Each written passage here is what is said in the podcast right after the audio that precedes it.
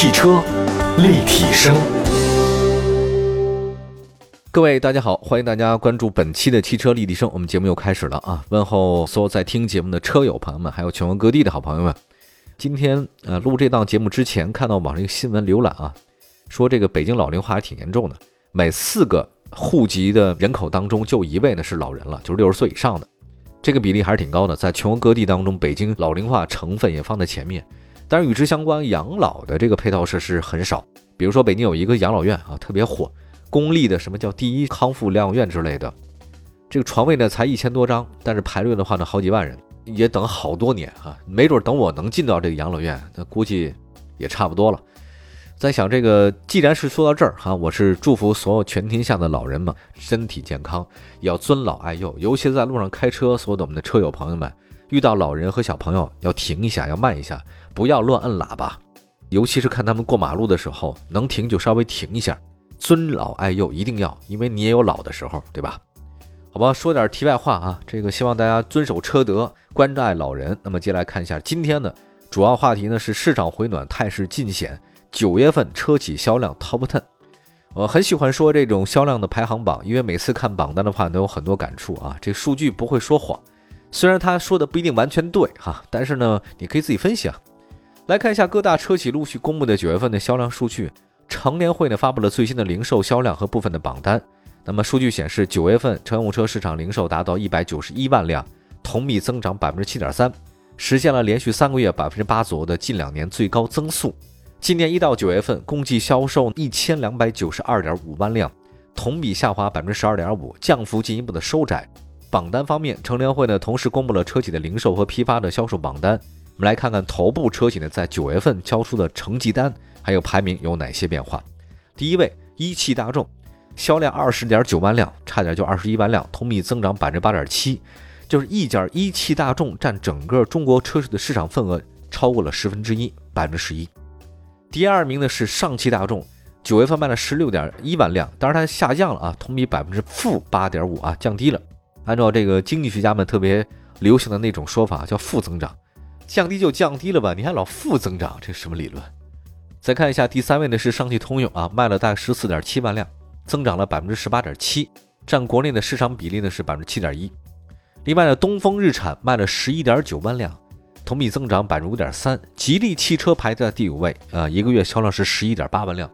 吉利汽车是我特别要关注的一个车企啊，因为从市场企业行为分析来看啊，吉利汽车推出了特别多不同的品牌，像那个领克，领克呢主打的是海外市场或者高端市场啊，它还有帝豪、博瑞啊，这个博系列等等等等。我是觉得吉利它是一做了一个就是上阵父子兵，打仗亲兄弟那种感觉啊，全是这种状态。包括跟沃尔沃的技术借鉴，这个是比较狠的。你看那个长城就不一样，长城的话就几款车，我就把这个几个做精。但吉利的话呢，我一堆车，不喜欢这个我还有这个啊，还有自己的这新能源什么几何之类的啊，都在搞。来看一下第六位，第六位是长安汽车，大概一个月销量是九万八千辆，同比增长百分之四十六点七。长安汽车是后来居上。第七位呢，就是说到长城汽车了，一个月销量九万辆。你看这事有意思，大家分享。吉利汽车品牌非常之多，五个、六个不同的线啊，这个都在卖着。它一个月卖十一万辆，但长城汽车的话呢，就这四款车：V、哈佛、皮卡。但现在这两天突然有了那个什么坦克呀之类，这才多起来啊。之前它就很少，它一卖九万辆。你说这俩到底谁成功呢？值得大家思考。或者这两种卖车的不同方式或者企业的经营理念啊，真的觉得很意外，值得大家思考啊。第八位呢是东风本田，卖了八万七千辆，也同比增长百分之二十。第九位是一汽丰田，卖了大概八点一万辆，同比增长百分之三十七。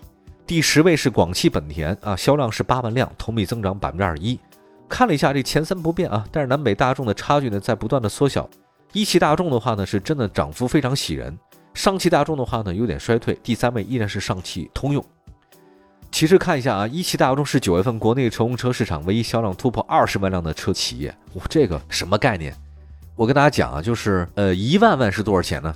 啊，数学好的朋友们，你们可以回答我，一万万，一万万就是一亿呀，就一万个一万不就是一亿吗？那么二十点九万辆车的销售成绩，它卖的都是十万起步的吧？平均下来，或者说是二十万起步的。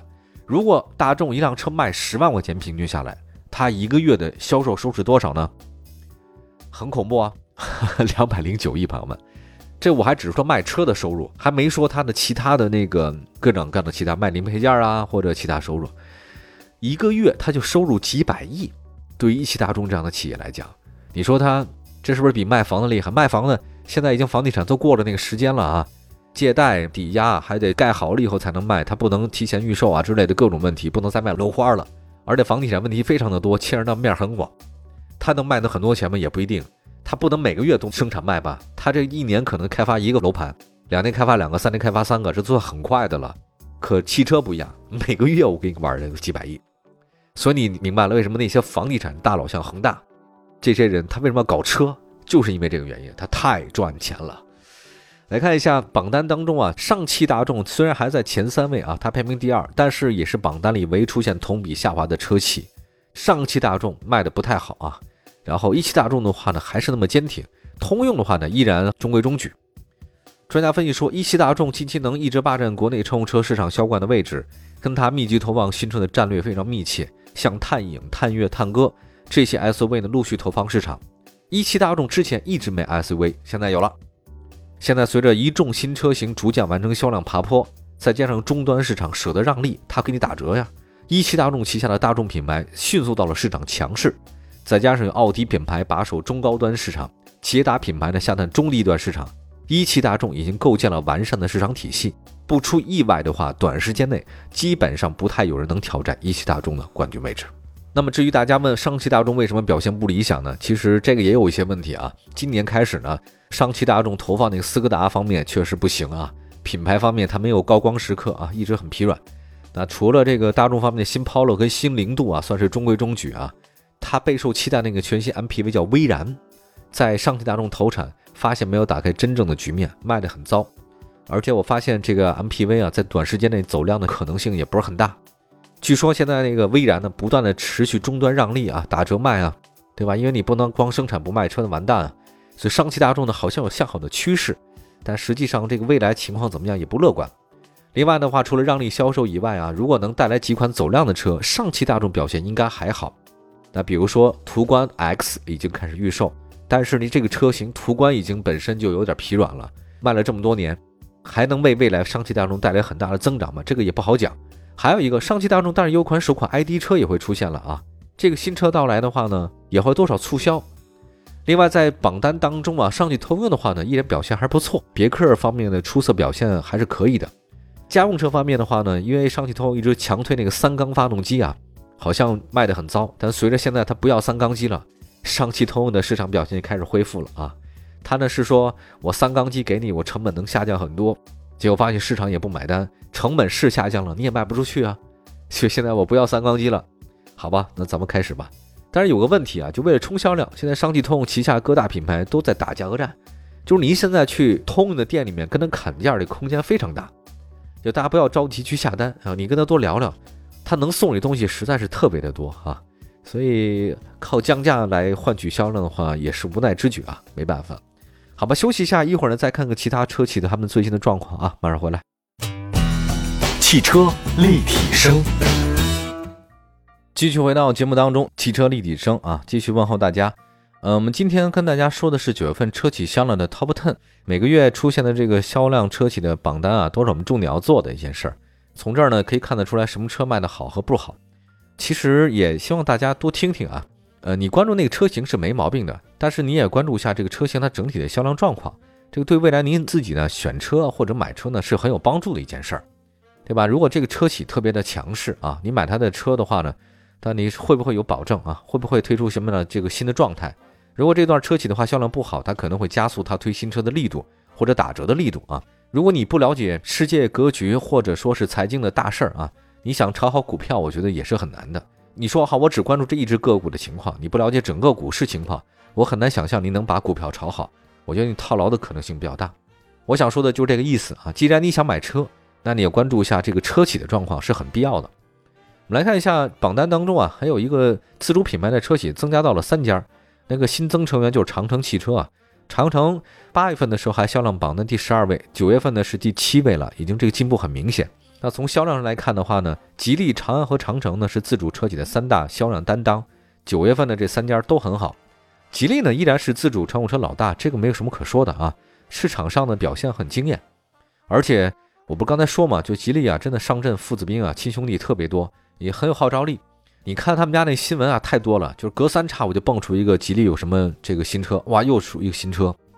我觉得他们的创新能力或者创造能力啊非常强，总是刺激你啊，就跟那个短视频似的，总刺激你看下一个。那长城汽车的话呢，走的路数不太一样啊。它那个第三代哈弗 H 六上市以后啊，销量非常的好。哈弗 H 六呢，在九月份一款车卖了四万多辆一个月，我觉得真是疯狂，确实让长城尝到了甜头啊。这一款车型精耕细作。那到了长安汽车九月份呢也持续增长，但是在榜单当中的话呢，它也不依靠单一车型啊，它那个什么 Unity 啊那款车我们曾经介绍过，CS 七五家族还有长安逸动系列啊，这个都很好，就跟这两家不太一样。长安的话呢，主打的是他们自己家那什么蓝鲸啊、发动机啊、技术之类的东西。设计风格方面的话呢，长安介于这两家之间，既时尚的话呢，又不失一些中国传统啊，所以我觉得长安总的来讲呢，走的是吉利和长城之间的一种路数啊。我们再来看其他一些车型吧。这个日系车跟八月份相比的话呢，日系品牌中的东风日产在九月份进入到了增长的这种通道，它排名超过吉利、蔚来第四。那么吉利呢，接下来的话呢，可能会有一些新锐啊这款全新车出来，但是东风日产，哎呀，会不会跟吉利之间较量啊？还真的是，我发现那个日产也是，日产他们家车型也极多啊，各种车型，所以吉利跟日产之间有的一拼啊。那来看一下这个东风日产吧，九月份的销量呢是十一点九万辆，增加了不少。那九月份呢，它能够创纪录的话呢，得益于轩逸这款车的单月销量破了纪录。东风日产公布的销售数据来看，九月份轩逸系列的这个销量达到五万七千辆，同比大增百分之五十一。那当前的市场来看的话呢，今年轿车市场全年销售冠军的悬念很小，基本上就是这个日产的轩逸了，夺魁嘛。哎呀，换代轩逸啊，让东风日产能销量这么高。也是让人没想到的，包括未来那个逍客和奇骏啊，这些重量级的车型换代日期进来了，所以东风日产的这个市场表现同样让人非常期待。因为我也是个东风日产车主啊，虽然买的不是轩逸，从我的个人感受来讲，就是东风日产他们家的这个车型就是便宜啊，保养也很方便，这个车型也不挑食，非常经济实惠的一款家用轿车。我的感受是这个啊。另外再看一下东风本田。九月份，东风本田交出了八万七千辆的销售成绩单，同比增长了百分之二十点二。那东风本田首两张王牌，CRV 跟思域，一个呢是 SUV 的这个鼻祖车型 CRV，另外呢是思域家用车的这代名词。两款车的销量呢，通常占了东风本田整体销量的一半以上。这些年呢，竞争对手换了一批又一批啊，CRV 和思域的市场表现没有太大影响。总而言之嘛，你只要守住了 CRV 和这个思域的市场份额，东风本田的市场表现就不会差。那而且呢，这个东风本田现在据说销量过万的还有一款小型车，您别忘了是谁啊？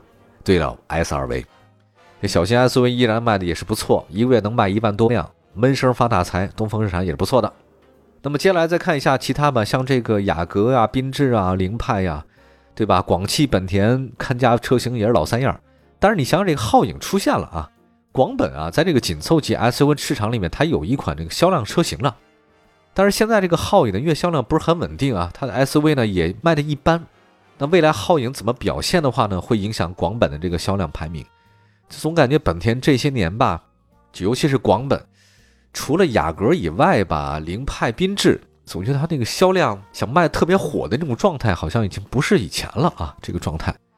那总的来看呢，日系品牌呢，在中国销售量依然表现很好。除了品牌口碑之外的话呢，它对于新产品的竞争力也是挺强的，卖一辆呢能够火一辆。那么还有一个第九位呢，就是一汽丰田啊，这个不用再讲了，丰田车依然卖的是很不错啊，他们家的车型也非常的多啊，RAV4 确实也是卖的很强势啊。好吧，以上就说到了车企九月份零售销量的排行榜 Top Ten，第十位广本，第九位一丰，第八位东风本田，第七位长城汽车。